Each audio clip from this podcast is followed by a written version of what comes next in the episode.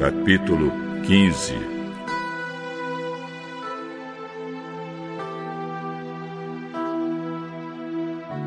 Depois disso, Abrão teve uma visão, e nela o Senhor lhe disse: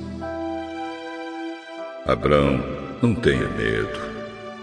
Eu o protegerei de todo perigo e lhe darei uma grande recompensa. Oh, Senhor meu Deus, de que vale a tua recompensa se eu continuo sem filhos? Eliezer de Damasco é quem vai herdar tudo que tenho. Tu não me destes filhos, e por isso um dos meus empregados, nascido na minha casa, será o meu herdeiro. Então o Senhor falou de novo e disse: O seu próprio filho será o seu herdeiro, e não o seu empregado Eliezer. Aí o Senhor levou Abrão para fora e disse: Olhe para o céu e conte as estrelas, se puder. Pois bem, será esse o número dos seus descendentes. Abrão creu em Deus, o Senhor, e por isso o Senhor o aceitou. O Senhor disse também: Eu sou Deus, o Senhor. Eu o tirei da Babilônia, da cidade de Ur, a fim de lhe dar esta terra para ser sua propriedade. Oh, Senhor meu Deus, como posso ter certeza de que esta terra será minha? Traga para mim uma vaca, uma cabra e uma ovelha, todas de três anos, e também uma rolinha e um pombo.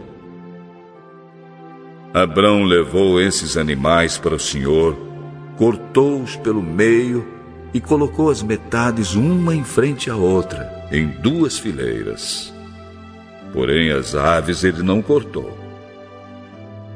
Então os urubus começaram a descer sobre os animais mortos, mas Abrão os enxotava. Quando começou a anoitecer, Abrão caiu num sono profundo. De repente ficou com medo e o pavor tomou conta dele. Então o Senhor disse: Fique sabendo com certeza que os seus descendentes viverão num país estrangeiro. Ali serão escravos e serão maltratados durante quatrocentos anos. Mas eu castigarei a nação que os escravizar e os seus descendentes, Abraão, sairão livres, levando muitas riquezas. Você terá uma velhice abençoada, morrerá em paz, será sepultado e irá se reunir com seus antepassados no mundo dos mortos. Depois de quatro gerações, os seus descendentes voltarão para cá pois eu não expulsarei os amorreus até que eles se tornem tão maus que mereçam ser castigados. A noite caiu e veio a escuridão. De repente, apareceu um braseiro. O braseiro soltava fumaça e uma tocha de fogo. E o braseiro e a tocha passaram pelo meio dos animais partidos.